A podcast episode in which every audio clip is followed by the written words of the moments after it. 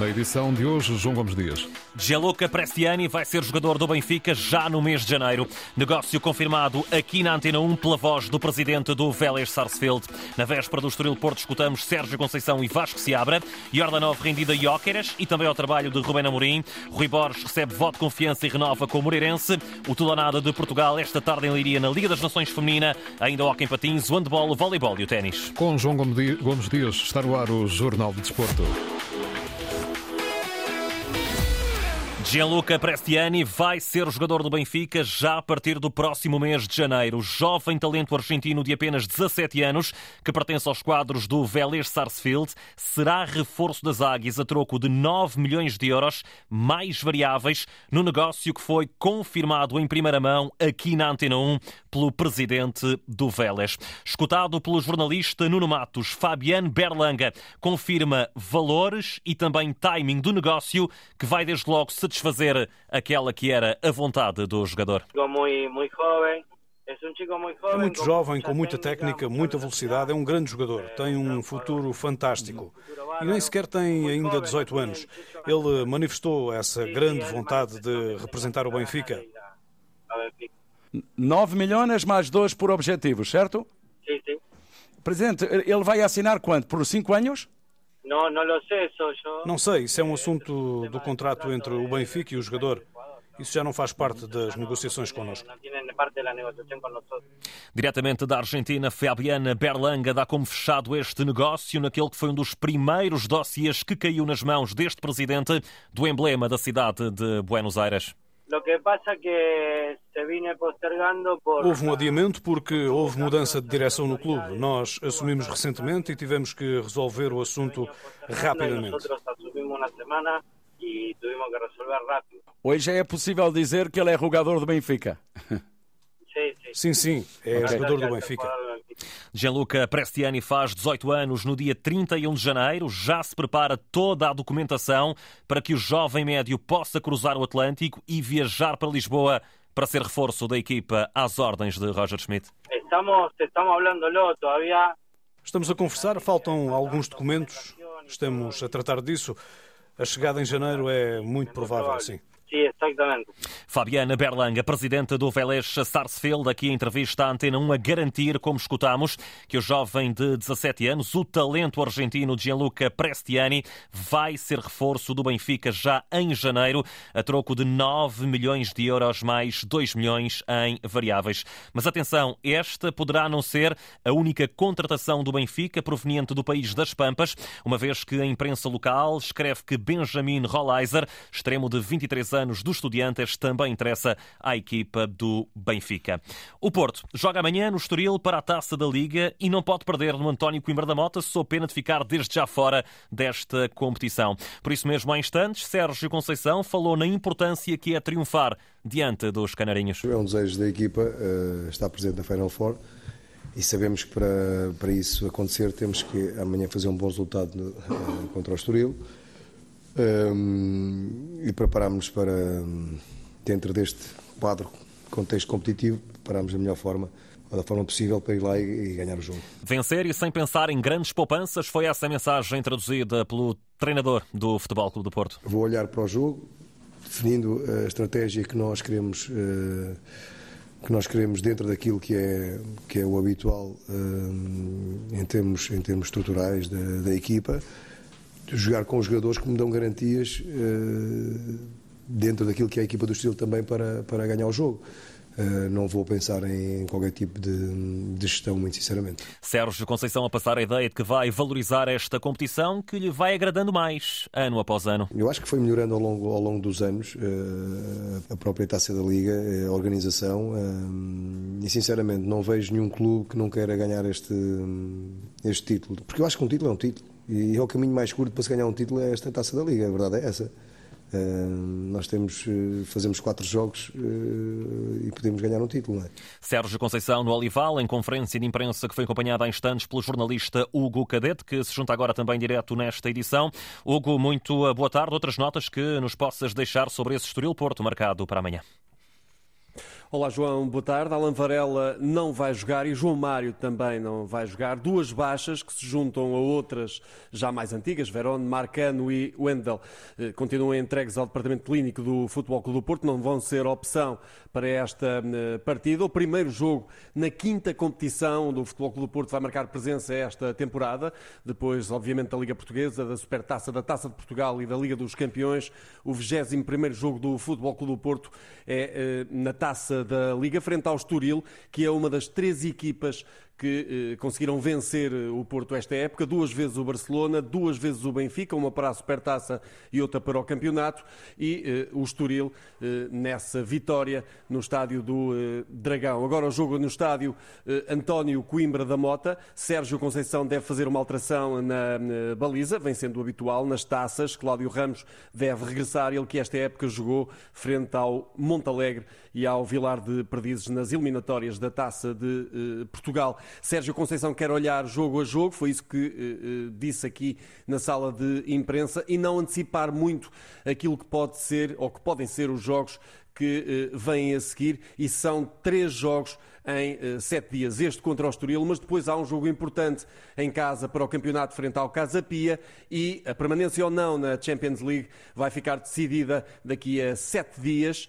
uh, contra o uh, Shakhtar Donetsk na próxima semana. Jogos muito importantes, mas Sérgio Conceição, como já aqui ouvimos, disse que não vai fazer gestão ou uma gestão muito pensada nos jogos que aí vêm, mas mais uma gestão a pensar neste jogo e naquilo que pode ser ou não a revalidação desta taça da Liga, o Porto, que é detentor deste troféu. Hugo Cadete, em direto do Olival, acompanhou a conferência de imprensa de Sérgio Conceição. Daqui a pouco vamos também até ao Estoril. Vasco Seabra deveria ter começado a falar ao meio-dia e meia, mas a conferência estorilista ainda não arrancou. Ora, ainda sobre o Futebol Clube do Porto, nota para aquilo que se passa fora das quatro linhas. A SAD Azul e Branca informou a CMVM que prevê obter resultados financeiros positivos no final deste ano civil, mas ao contrário do que disse Jorge Nuno Pinta Costa, não garante que os capitais próprios passem a ser positivos. O Sporting é o novo líder isolado do campeonato. Os Leões venceram o Gil Vicente por 3-1, com mais dois golos do inevitável Victor Jóqueres. E Rubén Amorim não tem dúvidas, o avançado sueco é, por estes dias, o jogador mais influente no plantel leonino. A influência que ele tem tido, não só em gols, na, na, parte de esticar o jogo, de empolgar os adeptos, eu acho que tem uma influência muito grande. E eu não posso estar aqui a dizer-vos uma coisa que é não é se calhar o jogador mais influente do Sporting, é, é muito claro para todos e neste momento ele tem um papel de destaque, mas a época é muito longa e todos vão ter esse papel Jóqueres o mais influente, são já 15 gols em 17 jogos na presente temporada, números comentados esta manhã aqui na Antena 1 por Ivailo Jordanov. A antiga glória búlgara do Sporting enaltece o grande negócio que os Leões fizeram com esta contratação. A função de um ponto de lança é marcar gols e até hoje não é só marcar gols, é jogar eh, a favor da equipa e marcar gols. Uh, claro que o Sporting fez uma boa aquisição a comprar aquele jogador e até agora ele está a mostrar que vale cada cêntimo que o Sporting gastou para, para ele. Escutado pelo jornalista João Correia, Jordanov diz que escutou as palavras de Amorim sobre Jóqueres, compreende-as, mas também quer destacar o esforço dos demais. Eh, a verdade é que ele é muito importante para o Sporting porque ele está a materializar todo todo o esforço da equipa materializar com golos. E se Ruben Amorim disse isso, uh, eu, eu respeito e continuo a dizer que é, é fundamental, mas uh, são fundamentais os outros jogadores do Sporting. Ele é ponto de lança, ele tem materializar os golos, todo o esforço da equipa e por isso eu acho que é fundamental também.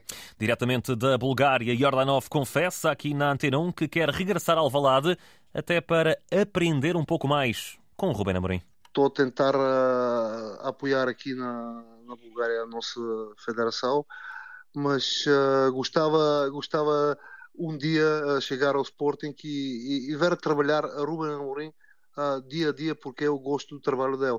Não estou a fazer uh, publicidade e tudo para para dar uh, graças ao treinador, mas uh, eu acho que ele está a fazer um grande trabalho no Sport. Sem graça, como diz, mas sempre com boa disposição, Yardanov também aproveitou para deixar uma palavra a todos os adeptos do Sporting. É apoiar a equipa sempre e acreditar sempre. Como fiziam antes, tenho que agradecer a todos os adeptos, todos uh, que apoiam o Sporting, pela força moral e, e, tudo que me deram durante todos os anos. Jordanov escutado esta manhã aqui na Antena 1. Ora, ainda no futebol de clubes, mais duas notas. A primeira para a renovação de contrato de Rui Borges, tendo o vínculo com o Moreirense até 2026. A segunda para lhe dar conta que Tulipa já deixou o comando do Marítimo. Em comunicado, o emblema verde-rubro agradece o trabalho desenvolvido ao longo dos últimos meses e deseja felicidades ao técnico que deixa a formação no sétimo lugar da segunda Liga. A seleção feminina joga hoje a continuidade na Liga A da Liga das Nações. Portugal está obrigado a vencer a França, mas o selecionador Francisco Neto deixou a ideia de que há coisas mais importantes do que os resultados. Estamos a chegar à primeira divisão, estamos também a aprender com os erros uh, que vamos fazendo. Infelizmente também temos, ao mínimo erro que temos cometido, temos sido temos sofrido depois com, com isso, mas também é parte do, do, nosso crescimento. Já a central Carol Costa encara este encontro decisivo com muito otimismo. Já passámos por coisas muito, coisas muito piores e superámos sempre as expectativas. Uh, vai ser um jogo difícil, mas estamos focadas em nós e vamos, vamos tentar eh, cumprir isso à risca e certamente que, que, que vamos sorrir no fim. O Portugal-França arranca às seis e um quarto da tarde em Leiria para acompanhar na rádio com informações de Walter Madureira. Ah, para a mesma hora está marcado Áustria-Noruega, sendo que Portugal precisa também que as austríacas batam as nórdicas para, com a conjugação de um triunfo diante da França, possam continuar nesta liga principal. No Hockey Patins, Portugal entrou a perder no Campeonato da Europa Feminino, derrota por 5 a 1 com a anfitriã anfitriã Espanha. E foi explicada essa derrota desta forma pelo selecionador Helder Antunes. Não conseguimos ser consistentes ao longo do jogo, nomeadamente na reação à perca da bola, a saída de pressão, onde nós depois, no final da primeira parte e final da segunda, tivemos dificuldades, e começamos a ter pouca posse de bola. E no fundo é isso, nós cometemos alguns erros, temos que os assumir, temos que corrigir. Hoje Portugal joga diante da Itália às 5 da tarde e o selecionador acredita que as jogadoras vão dar uma melhor resposta. Achamos que vamos ter mais posse de bola no, no meio campo ofensivo.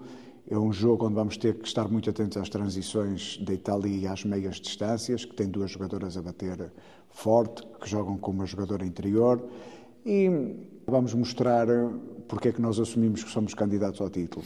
Portugal e Itália às 5 da tarde na Catalunha, também hoje, mas às 7 e meia arranca o Espanha-França. No handball joga-se hoje para a Liga Europeia, a última ronda da fase de grupos, com o Sporting já apurado a receber o Constanta da Roménia.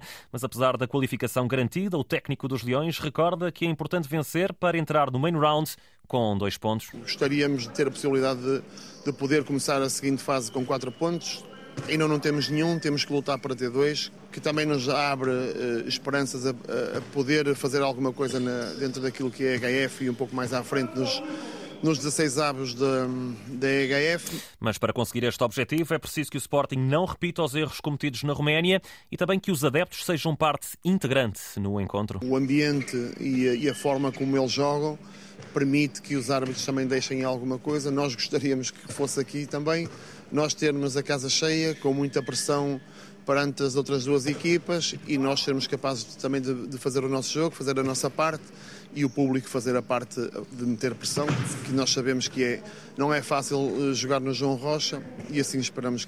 Sporting Constanta na Liga Europeia de Handball às 7h45 da tarde. O Benfica e o ABC também jogam para esta prova, mas sem qualquer hipótese de seguir em frente. As Águias na Suécia com o Kristianstad, os Minhotos em casa com o Nexe da Croácia. No voleibol feminino, o Futebol Clube do Porto joga hoje em França, diante do Béziers, segunda mão dos 16 avos de final da Taça Seve, e a formação portuguesa chega em vantagem com o resultado de 3-2. A jogadora norte-americana Kyra Holt garante uma equipa preparada para continuar nesta competição. Vai ser um jogo difícil porque não temos adeptos, mas estamos preparadas. Queremos vencer e seguir em frente.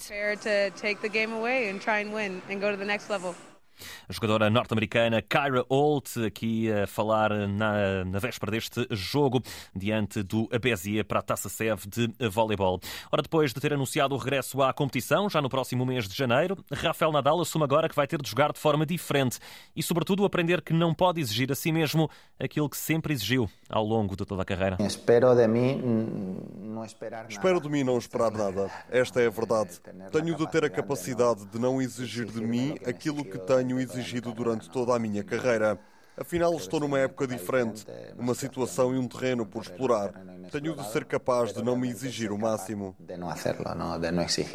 As palavras de Rafael Nadal, ele vai regressar à competição em janeiro para jogar aquela que será a última temporada ao mais alto nível. No futsal, acabam de ser os convocados para os últimos dois jogos de Portugal, na ronda de elite rumo ao Campeonato da eh, Europa. A equipa portuguesa, eh, rumo ao Campeonato do Mundo, perdão, a equipa portuguesa vai defrontar a Finlândia e a Geórgia, primeiros finlandeses no dia 15 e depois a Geórgia no dia 20. Eis os nomes eh, elencados por Jorge Brás, guarda-redes Edu, André Correia e Bernardo Passó. Fixos João Matos, André Coelho e Tomás Passó. Também o fixo Afonso, Eric como Universal, os alas Pani, Pauleta, Diogo Santos, Tiago Brito, Bruno Coelho e Lúcio Rocha, os pivôs Ziquité e também Neves. Ainda do fecho neste jornal, aproveita este último minuto, minuto e meio para passar no Estoril. José Carlos Lopes, a conferência de imprensa do Estoril estava marcada para o meio-dia, passou depois para o meio-dia e meia, faltam 15 minutos para a uma e para já Vasco se abra, ainda não surgiu na sala de imprensa.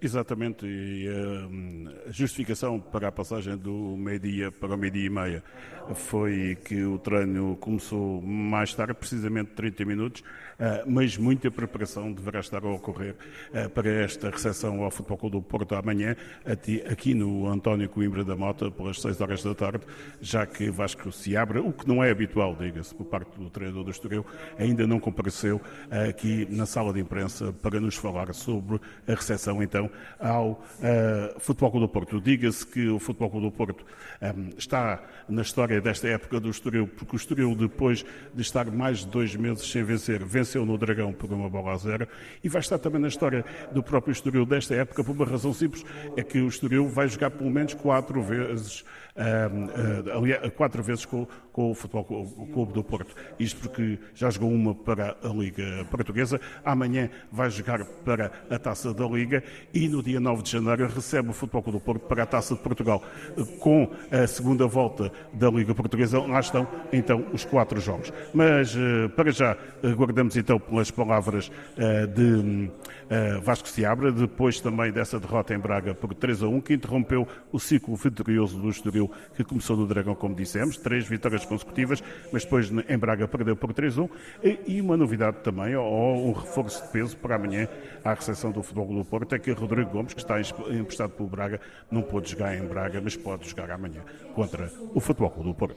José Carlos Lopes vai acompanhar uma conferência de imprensa que vai trazer depois as declarações de Vasco Seabra para escutarem futuros passos noticiosos aqui na Antena 1. Saída deste jornal, falamos de natação, dar-lhe conta de vários apuramentos nos nadadores portugueses nos europeus europeus de piscina curta, que arrancaram esta manhã em Otapeni, na Roménia. Diogo Ribeiro qualificado para as meias finais nos 100 metros mariposa, ao passo que João Costa e Gabriel Lopes qualificados também para as meias finais, mas nos 50 costas. João Gomes Dias na edição do Jornal do Desporto, um simultâneo Antena 1, RDP Internacional, RDP África, Antena 1 Madeira e Antena 1 Açores. Toda a informação desportiva na internet em desporto.rtp.pt.